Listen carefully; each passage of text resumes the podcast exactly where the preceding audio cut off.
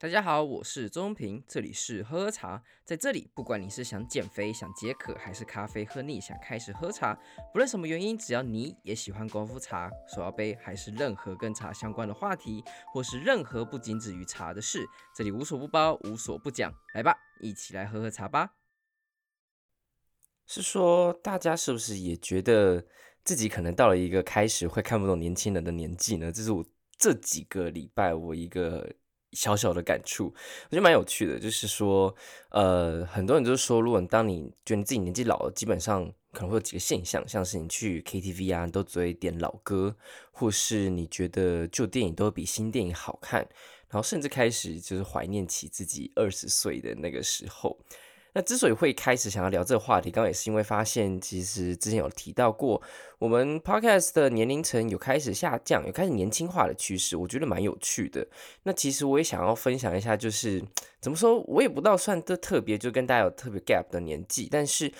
的确会开始有点哎，我开始看不懂现在的大学生啊，或是现在学生这些人在做什么，或甚至刚出社会的人，其实我也不太确定他们是怎么想的。更不要说，其实现在如果是今年大四的话，应该都是千禧年的一个年纪，都是两千年我们无法想象的那种 美好年纪，很可怕。这这是我过去很无法想象的。像是以前的话，可能就刚直觉得我是九零年代的人，那。我身边人都是九零年代，那时候都是年轻人，但现在九零代已经不是年轻人了。那之所以会有这么深的一个体悟，主要是有几个点，我想要跟大家分享一下，然后也顺便让你们听听看，看是不是你们也是遇到了相同的一个状况。像第一个就是，我觉得我会开始看某年轻人，其中一个很大的点是因为没有人听过金庸了。我我我吓到哎、就是。呃，那时候在讲金庸啊，或讲古龙啊，这项梗啊，像是什么越漂亮的女人越会骗人啊，或者是说里面的倚天剑屠龙刀等等等，像这样子的故事，甚至你在讲孤儿姑姑的时候，他们一是一脸懵，就是一脸就听不懂你在讲什么东西，会觉得说，哎，这是好像是我爸爸妈妈那个年纪的人会去看的东西，这想一想好像也蛮合理的。再讲一个更可怕的事实，就是。对于现在的国中生、高中生的小朋友来讲，《火影忍者》、《哪鲁头》这种动漫，以前我们认为是王道那种动漫，是他们觉得老人家在看的。虽然他们可能在《博鲁头》在看《博人传》嘛，但是 不看《博人传》是我冷到呵呵 各位。那基本上我会觉得蛮有趣的，就是这个时代已经开始变化成，就是像金庸已经没有办法让大家进入到大家的眼界之中。我自己个人觉得，我应该算是金庸的末代。一直到这几年金庸才去世嘛，所以其实我不太算是就是跟上金庸的那一波人。爸爸妈，我爸爸妈妈那一代才是，他们可能甚至从就是呃报纸的那些小刊啊、论文开始一篇一篇连载的时候开始看的。而我开始看的时候，其实早就已经进入到精装本、瓶装本的一个时代了。所以你要说我是完全跟上金庸吗？我也没有，只是我也可以看得懂金庸，或者说我们那时代有非常多的金庸的连续剧。虽然我个人是一部都不拒绝看啊，因为我很讨厌就是像是你看《哈利波特》。如果你看了《哈利波特》，那你看了之后，你所有的想象都会被局限在电影之中。你可能《哈利波特》都得长这样，妙丽就得长这样。你的去去武器走它的怎么去呈现，或者说里面多比海格该长什么样子。所以我其实很大一部分其实很不喜欢就是看小说改编的，因为当它一改编之后，你那个空白的想象空间全部都会消失。我觉得这也是小说美的地方，它可以自由的让你自由想象说它到底是什么的一个样子。不过金庸的话，我之所以拒绝去看任何一部，当然就是因为它里面太多就是很特殊的一些招式，像什么降龙十八掌啊、凌波微步啊、斗转星移等等等这些招数。如果你用拍出来的话，我看曾经看过一幕，就是真是凌波微步的那一个画面，我深恶痛绝，因为它直接刻在我脑海里面，这整个太瞎了，它就只是一个镜头，然后配上去，然后就有一个演员在演段誉的那个人，然后在天空中。踢个两脚，然后说：“哦，凌波微步，然后大喊这个招式，结束。” I mean, what the hell？这真的就是。我不知道他到底想要表达什么。然后我那一次就是因为这一次的关系，我凌波微步的概念就被被限制住了，我真的很受不了。所以我其实一直都很拒绝去看任何翻拍的金庸的连续剧。不管你跟我讲说谁演的多好，什么郑少秋啊，什么年代的，我知道讲这这讲下去的话，这年轻人大家都听不懂了。大概就是反正我是觉得这些基本上我一个都不会看，我拒绝让他去影响到我的一个想象力。不过当然还是。很惊讶的是，就是已经没有人听过金庸了。当然，我也可以理解，可能在这个时代的时候，你要去看完一本书，其实已经是不太容易的事情。我不太确定现在求学的小朋友他们现在的呃娱乐方式什么，可能大部分都是透过手机的方式。会不会有人在上课的时候偷翻金庸了来看呢？其实我不太知道。但至少在我们那个时候的话，我第一只手机是 PHS。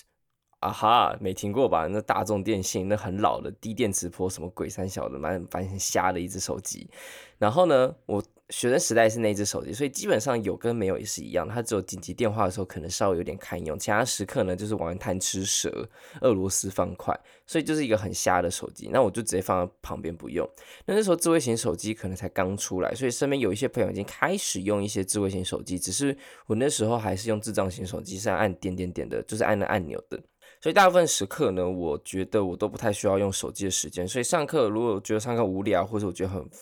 很想要去做些什么事情，想要离开这个空间的时候，其实小说，尤其是金庸，就是一个很棒的一个一个方式。我不太确定你们不知不知道，我们这些看金庸的人是可以理解到什么叫做凌晨不想要睡觉，就只是为了看下一篇章。的那种感受，不太确定现在的呃享乐方式能不能透过文字版的这样子的呃阅读，然后获得快乐。不太确定，因为现在毕竟，如果我在这个时代生长的话，我其实也会很受不了这么缓慢的一个堆叠的娱乐。我可能就看 TikTok，可能看抖音，像 YouTube 的 Real is Real 什么，反正就是 Short，这些看更快、更及时的，然后更让我得到。短暂的快乐，这是我想追求的。它会给我一些我想象不到的惊喜。但是你要我去堆叠这样子的一个情绪，说实在真的是蛮痛苦的。我自己也尝试说要不要就是再重新回来看金庸，但现在时间没有很多，主要也是想要知道说，诶，我以前我能够这样子做的时候，是不是因为是刚好那个时代没有其他的任何的分心的选择，所以我。读书变成是一个最简单，然后最好的一个方式。只是在这个时代的时候，有太多比读书更快、更有效率的方式获得娱乐的话，那读书这件事情就没有到这么的有趣。所以我其实也想要蛮想要测试看看这件事情的，不过现在还没有时间。但目前的状况就是，我还是很惊讶。我想讲金庸的梗的时候是没有人理我的，所以我就变得有时候讲金庸的时候，我还是不自觉讲出来，但就会尴尬，就大家露出那种。你在讲什么？的一种微笑，哎，好，这是第一个。我觉得金庸这件事情让我很很意外，然后也很惊讶，说啊，已经到另外一个时代了。好，下一个是我其实有点开始看不懂，就是我在捷运上或在公开场合，在路边哦，甚至这种忠孝东路的那种大楼的路边，我都会可以看到会有都是年轻人，不知道为什么，不管男的女的，会直接就蹲在路边，然后开始滑手机，用一种。对我来讲，这种姿势是有点歧视一点的话，或是有一点固定印象的话，就有点流民，有点就是游民的那种感受，就直接蹲在路边。但是看他的装扮，也是就是一个好像是一个 OK 的家庭出来的小朋友，但就会直接蹲在路边，然后开始滑手机啊，或是甚至抽烟啊什么的。然后我就思考，就是哎，等一下，这样子的姿势，我记得在我小时候是完全不能够出现的，因为这个会直接被我们爸妈直接叫起来骂的那种，就是因为就是没水准，然后这个也不好看，有碍观瞻什么的。那当我看到这个时候，我第一个反应就觉得，哎，这到底是怎么回事？为什么越来越多，而且很频繁的看到？它不是在一个私小，就是一个呃灰暗的小角落，而是在一个公开场合，大家人来人往的地方，然后直接蹲在路中间或蹲在。等监狱的旁边，然后就这样开始做自己想要做的事情。我不太确定，因为如果说实在，他并没有违法，然后他也没有做错任何事情，他就只是我们觉得不好看。那这个我们觉得不好看，到底是真的不好看，还是只是现在的年轻人他想法不一样了？我可以理解，这样蹲下来其实是蛮舒服的，尤其是你站这么久的话，你这样蹲下来其实还蛮好去伸展，也可以避免静静脉曲张等等等的事情。不过对我们的观念来讲，就是很丑啊，尤其是这种，就是我刚刚提到是游民在做的事情，还有就是在监狱里面要在监狱蹲的时候才会做这种姿势。我们当兵也不是这样蹲，所以我无法理解，就是越来越多人，而且我刚刚提到不只是男生，女生也是很多诶，就是可能就是装扮很漂漂亮亮，然后突然这样蹲下，然后说，哎，等一下，哎，我看不懂，哎，我真的看不懂。对，这个是这也是我最近开始我没有很看得懂现在的年轻人在做的一个事情。当然，我要批评他吗？呃，我感性上我是不喜欢的，但理智上我现在没有办法去批评说这个东西多糟，或者是这个事情不可以去做。我不觉得我有资格去做批判这件事情，但我感性上我是觉得不舒服的，大概是像这样子吧。哎，好，还有第三个，我有发现就是现代人基本上，既然我这时代也是啦，就能够不打电话就不打电话。但其实这件事情一直到我出社会之后才知道，打电话真的是非常 方便的一件事情。你不要一直觉得就是老板啊，或是上面的上司啊，很喜欢打电话很烦，为什么不直接传讯息就好？跟打电话很烦。说真的，打电话真的很方便。就是我现在想要知道什么，像一通电话，你就可以马上知道。你当然可以选择不接，但是因为基本上你。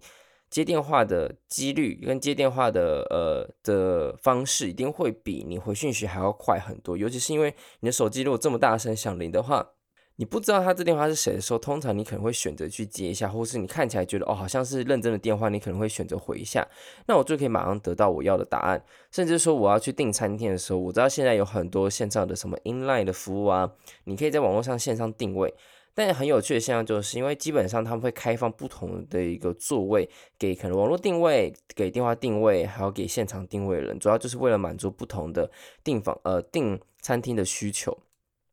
对于打电话订餐厅来讲，我不太确定现在人会不会这么做，但我现在很喜欢这么做，主要是因为如果我去用网络上的话，其实我会觉得很烦，我还没点来点去，然后我还要那边等待，他可能还会没位置，他要去看我那个时间到底可不可以。但是打电话有个很棒的点，就是我打电话跟他讲我要的时间，我要几个人，然后就他就会去帮我处理这些事事情，所以我反而是觉得这样子做起来事情对我来讲是更方便了。我就是等在那边，我可以做我自己的事情，然后就跟他讲说，哦。谁谁谁四位几点可以吗？然后他就会跟我讲一个答案，而且更多的时候是你打电话，你要问问题，你可以更快得到答案，你不用在那边等客服那边骗来骗去的。在美国的话，我们之前最讨厌的就是客服这件事情，因为美国客服永远打不通，他原本就是在那边嘟嘟嘟嘟个可能一两个小时，他都不会回你，尤其是 FedEx 啊那种鬼东西。所以就一直嘟嘟嘟嘟嘟，然后不会回，然后接起来的时候可能还是个印度人，然后就哦天哪，我要开始听，要跟印度人讲英文，这是一件非常有挑战性的一件事情，我只能这样说，有挑战性。所以这件事情会让我们的摩擦力很大，我们就不想要去打电话。所以他们的网络上的 App 会做得很好，他们的线上的那个机器人他们会马上的回复，基本上大部分都会直接解决你的问题。那好一点的公司呢，他也会帮你马上转交给真人的服务。但这是好的公司服务会这样做事情，但是目前台湾我看到的都做不到这样子。说服务很好吗？说真的，我真的感受不到啦。就是在网络上这些客服啊，我我没有感受到特别让我印象深刻的。所以，所以对我来讲。我现在发现，就是很多人其实不愿意去打电话，或是去呃直接去 reach out 这个人的事情。但是我个人强烈推荐，其实这真蛮方便的，尤其是你在正出社会工作之后，你就会很觉得这东西很棒，因为你只要花个五分钟到十分钟，你这件事马上获得解决，你马上就有答案，就可以 move on 到下一步，你不用这边传个讯息说啊，等一下好了，让他给点空间。等等等半小时，他应该快回来，他应该只是去吃个饭什么的，然后再一个小时啊，好了，打给他好了，这样还是很麻烦嘛。当然有可能就是传个讯息，就是我觉得他有个事情的优先顺序啊，如果不是很重要，就是说啊，今天晚上吃什么，就传给他嘛，你就不用打电话问，除非他已经时间到他还没回。但如果是很重要的事情的话，我真的觉得你打电话的效率会高非常多。对，大概大概像这样子，然后。最后一个啦，其实这是我朋友跟我分享的，他们有讲说，就是现在的，尤其是刚毕业的朋友，呃，观念上可能比较不一样，他们对于劳资的一个想法是非常的高的，我觉得这也不错，就是代表受教育程度也高了，所以他们会去争取自己的权利。不过麻烦的点就是，他们开始不知道该怎么去，怎么讲，跟现在的这些年轻人去应对，因为这些他们受到过教育，尤其是现在大部分受爱的教育为主的话，嗯。以他们的角度来讲，他们会觉得大家都觉得自己很棒，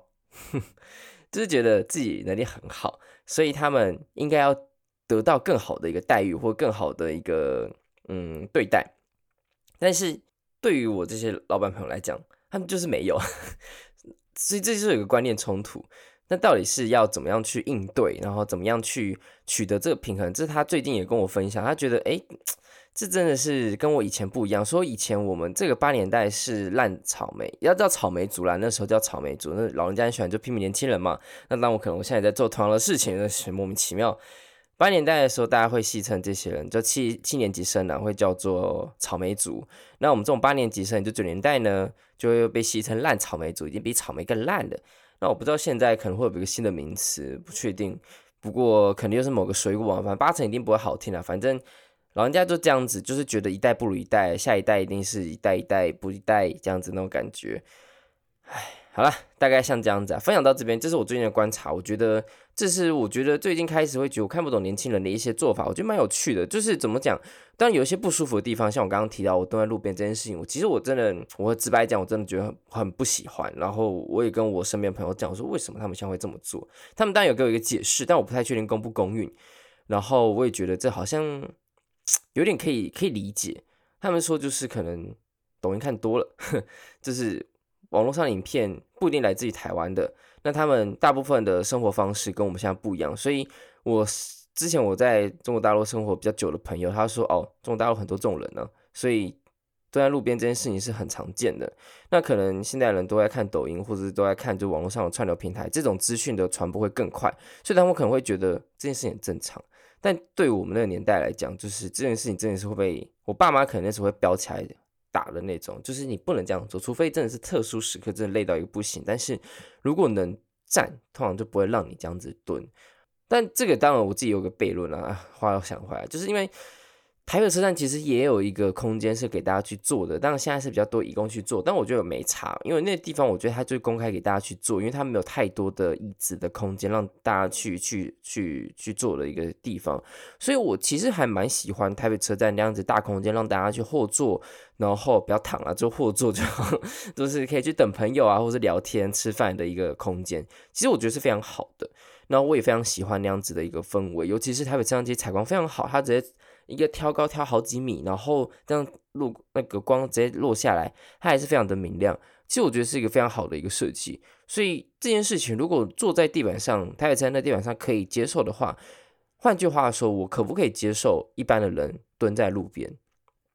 其实我这时候开始我自己的辩论，我自己没有答案呢、啊。就是我这样好像有点双标，所以我自己没有答案，我没有办法到多么的去批判这件事情。但是我现在就只能说。大家我的观察，然后看你们有没有遇到相同的事情，或者是说，如果朋友你可能本身就是会做这种事情的人，也可以私讯或者是在我们 Apple Podcast 上面告诉我们说，哎，其实你们这样做原因是什么？或者说，哎，你们发现哪一个我们没有办法去理解的一个优势，或是我们没有办法去看到的一个现象，可以跟我们讲，或许是一个观念交流，或许是一个不同的观念分享，其实都还蛮开心的，就让我学点新的事情吧，哼。不要让我成为一个臭老人。好了，大概像这样子。今天非常时刻，我们就聊聊，就是我开始觉得，呃，看不懂年轻人的这些事情。然后，如果你有一些同感的话，或许你也可以跟大家分享看。哎，这一集你有看的，你有听到一些跟你有生命有切身相关的一个事情，这可能是符合我们这个时代的一个小故事。好了，先这样。我是钟平，这里是喝茶，我们下次见。